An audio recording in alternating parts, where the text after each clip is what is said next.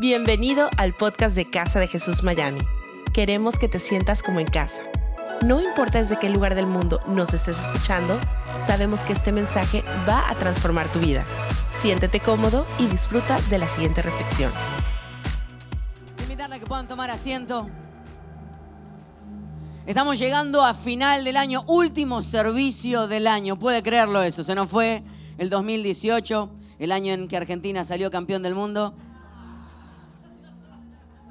Era lo que esperábamos. Bueno, ¿cuántos franceses hay acá? Ah, bueno, entonces perdimos todos en el Mundial. Este, perfecto. Quiero que vayamos al libro de 2 de Corintios capítulo 4, versículos del 16 al 18. Quiero hablar de cuatro conceptos que nos van a ayudar a terminar este año y a comenzar el año de la manera correcta. Vamos a leer juntos, por tanto, no nos desanimamos. Diga conmigo, no nos desanimamos. Al contrario, aunque por fuera nos vamos desgastando, por dentro nos vamos renovando día tras día. ¿Cuántos han sentido eso durante este año? Nos desgastamos un poquitito por fuera, pero por dentro nos fuimos renovando. Fuimos encontrando que Dios estaba haciendo algo dentro de nosotros. Pues los sufrimientos ligeros y efímeros que ahora padecemos producen una gloria eterna que vale muchísimo más que todo el sufrimiento.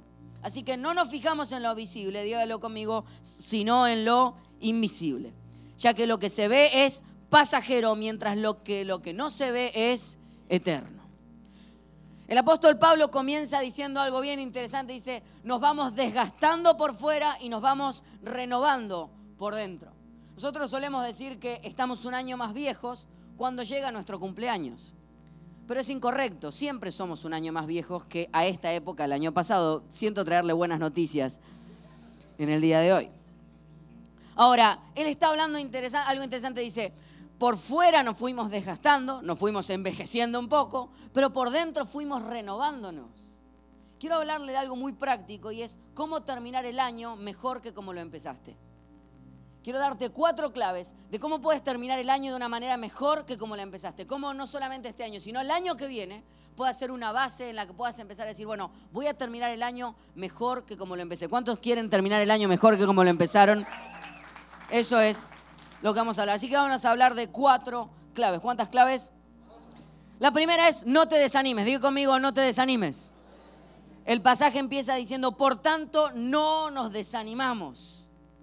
Claro, dice que por fuera van pasando cosas, pero por dentro pasan otras muy distintas. El gran porcentaje de las personas comienzan el año con gran cantidad de decisiones. Dicen, este año voy a ir al gimnasio, voy a empezar la dieta. Usted sabe esas frases que uno dice y uno sabe que no va a cumplir. Ahora, la realidad es que conforme va avanzando el año, tomamos decisiones y nos vamos desanimando. Ya no solo por lo que pasa interno, sino por lo que pasa externo, porque muchas personas creen que el ánimo viene desde afuera hacia adentro. Cuando en realidad el gran problema de creer que el ánimo viene afuera hacia adentro es que no puedes cambiar nada, porque entonces siempre eres dependiente de lo que otros opinen de ti, siempre eres dependiente del ánimo que otros te den. Ahora, cuando el ánimo viene desde adentro, eres tú quien trae el ánimo a esta vida. ¿Saben lo que le estoy hablando? Somos nosotros quienes cambiamos esta vida desde adentro hacia afuera. Es vivir con un propósito y a propósito en nuestra vida.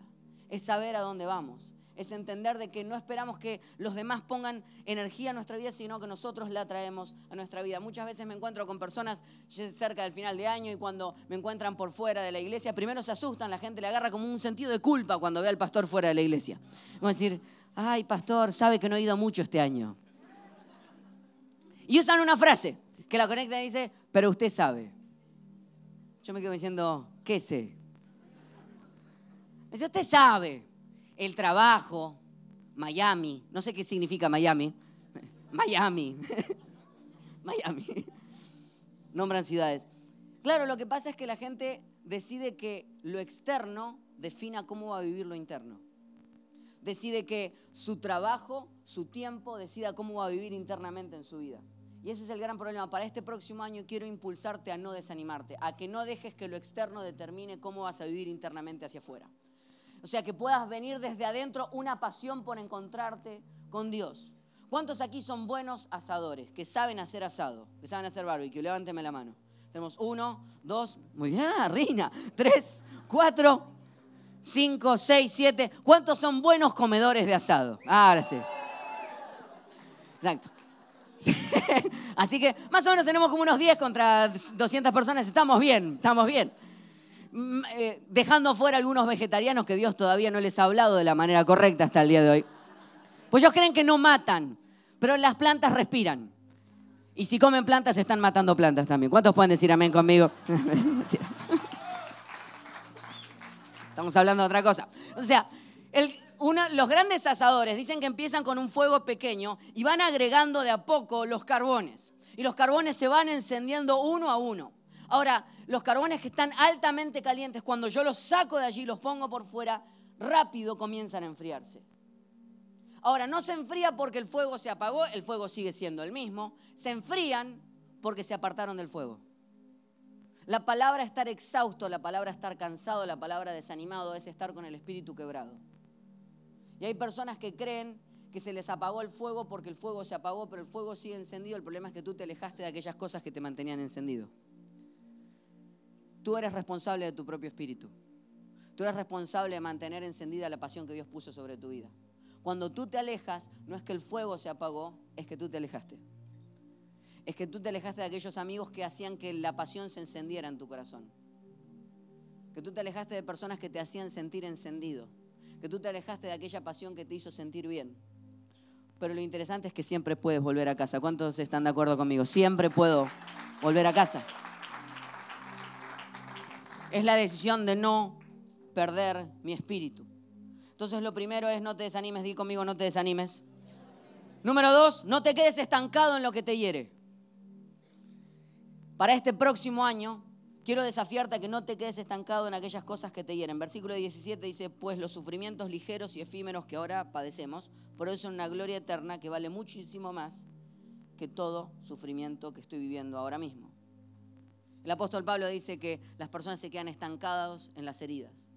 Y quiero hablarte que hay una diferencia entre atacar y atascar. Digo conmigo, atacar y atascar. Somos llamados a atacar los problemas, pero no somos llamados a atascarnos con los problemas. El gran problema de nosotros es que nos atascamos con las situaciones y dejamos que ellas nos sigan lamentando y matando poco a poco. Somos llamados a atacar las situaciones que pasamos, los problemas que pasamos, pero no a quedarnos en esos lugares. Por eso te quedas rumiando como vaca con aquellos sentimientos y pensamientos que te hicieron mal, aquella frase que te dijeron cuando saliste y él te dijo, te veo un poquito más gordo, y uno queda, ah", y quedas matando a la persona mentalmente, por años. El problema es que te quedas atascado, estás llamado a atacar los problemas, no a atascarte con los problemas. Por eso no tienes que quedarte con aquellas cosas que te hirieron. Este próximo año te voy a desafiar a que puedas soltar aquellas cosas que te hicieron mal. Que si tienes que pedir perdón, pidas perdón. Es así de sencillo. Que si tienes que perdonar, perdones. Que si tienes que hacer un llamado antes de que termine el año, hagas el llamado antes de que termine el año. Que hagas lo que hagas, celebres lo que tengas que celebrar. No comience el próximo año cargando las heridas del 2018. ¿Cuántos están de acuerdo conmigo? Le dan un fuerte aplauso. Dios. Tienes que amar más tu futuro que lo que odias tu pasado. Tienes que amar mucho más tu futuro que lo que odias tu pasado. Es la única manera de seguir avanzando. Porque si te sigues hiriendo con el pasado, no avanzarás nunca a un futuro nuevo en tus vidas. En tu vida. Número tres, diga conmigo, número tres. Enamórate del cambio. Para este año que viene, vas a tener que enamorarte del cambio vas a tener que entender que las cosas malas que pasaron en tu vida vinieron a generar cambios en tu vida. Y que no vas a ser nunca más el mismo que fuiste antes de que esas situaciones que viviste. El problema es que no estamos llamados a volver, sino que estamos llamados a seguir para adelante. Ahora, ¿sabe lo que le hablo cuando uno, por ejemplo, emigra de su país? ¿Alguno emigró de su país alguna vez? Creo que me equivoqué de lugar para predicar uno viene al próximo país a donde uno llega y el primer año en general es muy difícil. Algunos dicen el segundo también, pastor. Y el número 18. Eh, pero el gran problema de las personas es que sabemos que el llegar a un lugar va a generar cambios en nuestra vida que no vamos a volver atrás. Pero el gran problema es que hay muchas personas que están viviendo aquí como que vivieran en sus países todavía. Entonces no permitieron que el cambio haga efecto en su vida. Tienes que enamorarte del cambio. Tienes que entender que la vida no es estática, que las cosas seguirán cambiando, que aun cuando creas decir, ah, ya me quisiera quedar acá, quisiera que mis hijos no crecieran, quisiera que todo siguiera así, eso no pasa. La vida no es estática, las cosas seguirán cambiando. Y el gran problema es que muchas personas mueren esperando que las cosas no cambien. Pero si te enamoras del cambio, empezarás a ver las cosas que Dios puede hacer en tu vida. Porque hay algo interesante y es que nos acostumbramos a cambiar cuando las cosas están mal. Pero no estás llamado a cambiar cuando las cosas están mal. Estás llamado a cambiar cuando las cosas están bien para que puedan estar mejor. No esperes a que las cosas están mal para generar los cambios en tu vida. Cuando están bien, genera el cambio para que puedas llegar a un mejor punto. Este año quiero desafiarte a que en tu lista, en vez de poner aquellas cosas que no lograste el año pasado, y estamos claros que tal vez no lo logres este año que viene, sabemos de lo que estamos hablando, trabaja en aquellas cosas que te fueron bien y cámbialas para mejor trabaja aún en aquellas cosas que te hicieron bien y llévalas a un mejor punto en tu vida. Cambia aún las cosas buenas para llegar a cosas mejores. Y número cuatro, vamos a leerlo juntos, el versículo 18. Así que no nos fijamos en lo, en lo visible, sino en lo invisible, ya que lo que se ve es pasajero, mientras que lo que no se ve es eterno. Te hablé de no desanimarte, que no te quedes estancado en lo que te hirió, que te enamores del cambio. Y número cuatro, tienes que mirar lo invisible. Para terminar este año mejor que como lo empezaste, para terminar el año que viene mejor que como vas a empezar este próximo año, vas a tener que empezar a mirar lo invisible. Porque ver lo que todos ven no tiene sentido. Ver lo visible no tiene sentido. Todo el mundo ve lo visible. Todo el mundo ve los problemas que tiene por delante. La pregunta es si puedes ver las cosas que no están pasando, que están del otro lado de los problemas que tienes por delante. Porque ese es el gran problema. Hay grandes descriptores de las situaciones, pero no vas a cambiar las cosas que puedas describir. Vas a cambiar aquellas cosas que puedas soñar lo que está pasando después de los obstáculos que tienes delante tuyo. Dios nos dice que nuestros mejores sueños están del otro lado de aquellas cosas que no podemos ver. Esta foto de un libro que me encanta de Simon Sinek él tiene este dibujito donde hay dos niños mirando a una pared. Y en los dos niños hay dos maneras de ver la vida. Hay personas que miran los ladrillos y describen los ladrillos. Hay descriptores de ladrillos. Y hay personas como el otro niño que no está pensando en la pared, sino que está soñando lo que está del otro lado de la pared. Eso es mirar lo invisible. No que describas los ladrillos que tienes delante tuyo. Para eso no se requiere fe. Se requiere fe para soñar que hay cosas más grandes del otro lado de la pared de ladrillos que tienes delante tuyo. Cuando puedas mirar del otro lado creer que aún ante los obstáculos Dios está haciendo algo. Cuando puedas empezar a creer esas cosas es que Dios podrá empezar a hacer cosas en tu vida. Dios te creó con imaginación. Tú eres parte y creación de la imaginación de Dios. Tu imaginación Dios te la dio para que sueñes, para que no te estanques ante las paredes de ladrillos que tienes delante, que puedas ver lo invisible. Mi sueño para tu vida en este próximo año es que no te enfoques en las paredes, que dejes de ser un descriptor de ladrillos y que empieces a soñar tan alto en qué cosas hay del otro lado de la pared de ladrillos en tu vida. ¿Cuántos están de acuerdo conmigo? Y le pueden dar un fuerte aplauso a su Dios. La gente anhela las cosas que ya vivió y vio. Por eso quieren vivir al pasado. Por eso quieren volver. Esa gente que vos la mirás y tienen más pasado que futuro. Pero yo declaro sobre tu vida que tienes aún mucho más futuro que el pasado que has vivido hasta el día de hoy. Entonces no se puede volver atrás. No puedes volver a tus grandes días del pasado. Porque sabes que tus grandes días del pasado no son tus mejores días. Tus mejores días todavía están por delante. Entonces lo que tienes que hacer es soltar esa vida. Soltar es decir, ya lo que vi, lo vi. Ahora tengo que ver lo que está del otro lado del muro. Lo que está del otro lado de esta pared. Lo que está del otro lado de mis obstáculos. Eso es mirar lo invisible. Gracias por habernos acompañado en esta enseñanza de Casa de Jesús. Sabemos que te ha sido de mucha ayuda y seguro también lo podrás hacer para tus amigos y familia. Así que te invitamos a que lo compartas en tus redes sociales y a que nos dejes tu comentario en iTunes.